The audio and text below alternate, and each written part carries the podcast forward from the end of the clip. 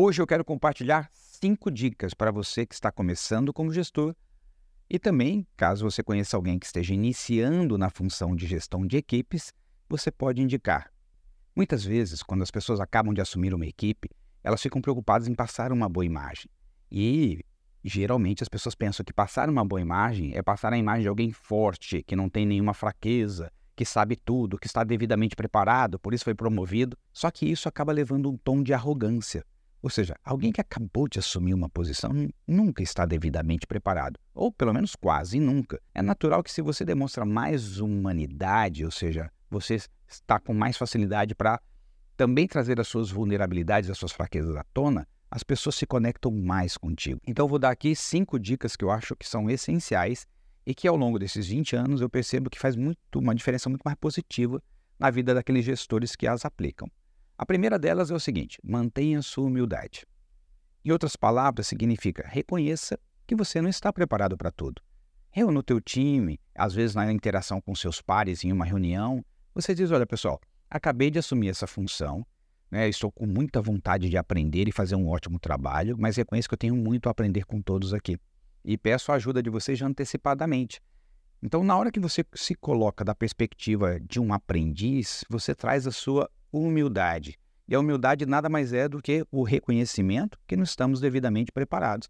Isso é ótimo, porque as pessoas então se conectam e podem se conectar contigo da perspectiva: vamos ajudar essa pessoa. Que legal, vamos dar um apoio para ela. A segunda dica que eu tenho é mantenha-se com a curiosidade aberta. A curiosidade ela é fantástica porque ela é uma, emoção que é a mãe da aprendizagem. Ou seja, quando eu estou curioso, eu aprendo mais rápido. E a curiosidade te permite aprender com todos. Você pode aprender com alguém da sua equipe, você pode aprender com o seu pai, você pode aprender com os superiores. Então a curiosidade te mantém na perspectiva de o que mais eu preciso aprender aqui. Me ensina a nuance disso. Por que, que isso acontece dessa forma? Né? Por que, que aqui tem que ser feito dentro desse tempo? Então, quanto maior for a sua curiosidade, ou seja, quanto mais perguntas você fizer, mais rápido você vai aprender. O terceiro ponto é a gentileza. Seja, a gentileza está no seu tom de voz, nas palavras que você utiliza. E gentileza aqui é 360 graus. Ou seja, mesmo alguém que responda para você, né, você pode falar bom dia, boa tarde, boa noite, por favor, por gentileza, muito obrigado. É, parece óbvio, mas muitas vezes, quando a pessoa assume uma posição de liderança, ela esquece desses pequenos detalhes, de olhar nos olhos, de falar com um tom de voz agradável, né, de fazer uma pergunta no tom de voz de alguém que realmente quer aprender, de quando surge um problema, falar, pessoal, vamos lá, vamos analisar o que aconteceu e vamos tirar um aprendizado dessa experiência.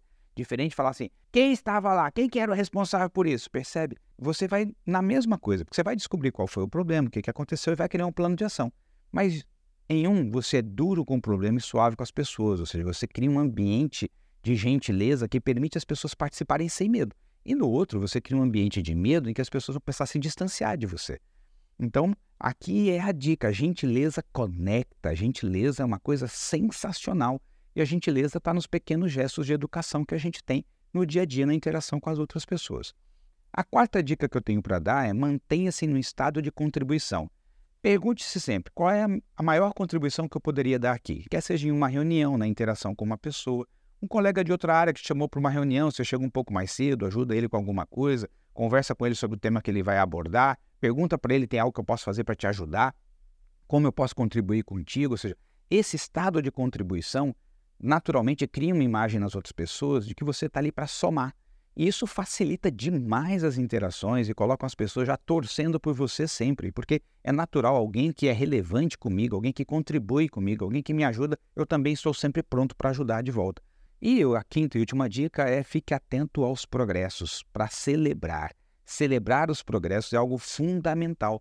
É quando você progredir, perceber que você conduziu uma reunião melhor, deu um feedback mais adequado, se sentiu mais confortável para fazer um processo seletivo e identificar a pessoa que vai somar ao seu time, fez um processo de desligamento melhor. Ou seja, toda vez que você fizer um dos, das atribuições que você tem como gestor, você perceber que você fez melhor, mais, mais confortável do que a última vez, perceba isso e celebre. Fala, yes, eu estou melhorando, eu estou aprendendo, eu estou me desenvolvendo. Por quê, Gilberto?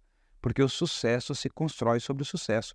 Cada vez que você percebe o teu progresso, você se sente mais seguro para fazer de novo.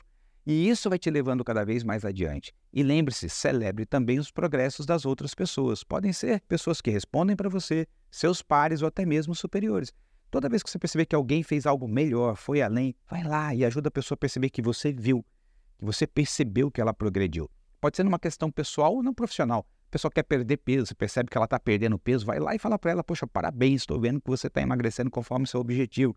Por outro, quer ficar mais forte, a mesma coisa. O outro quer aprender a se expressar melhor em uma reunião. Né? A outra pessoa quer aprender a falar a partir dos seus slides de uma forma muito mais é, interativa com os demais que estão participando, não ficar só lendo ali a sua apresentação, mas fazendo perguntas, fazendo reflexões, você percebe que a pessoa se saiu melhor, vai lá e dá o feedback para ela, faz o reconhecimento, enfim, celebre os seus progressos e os progressos das outras pessoas.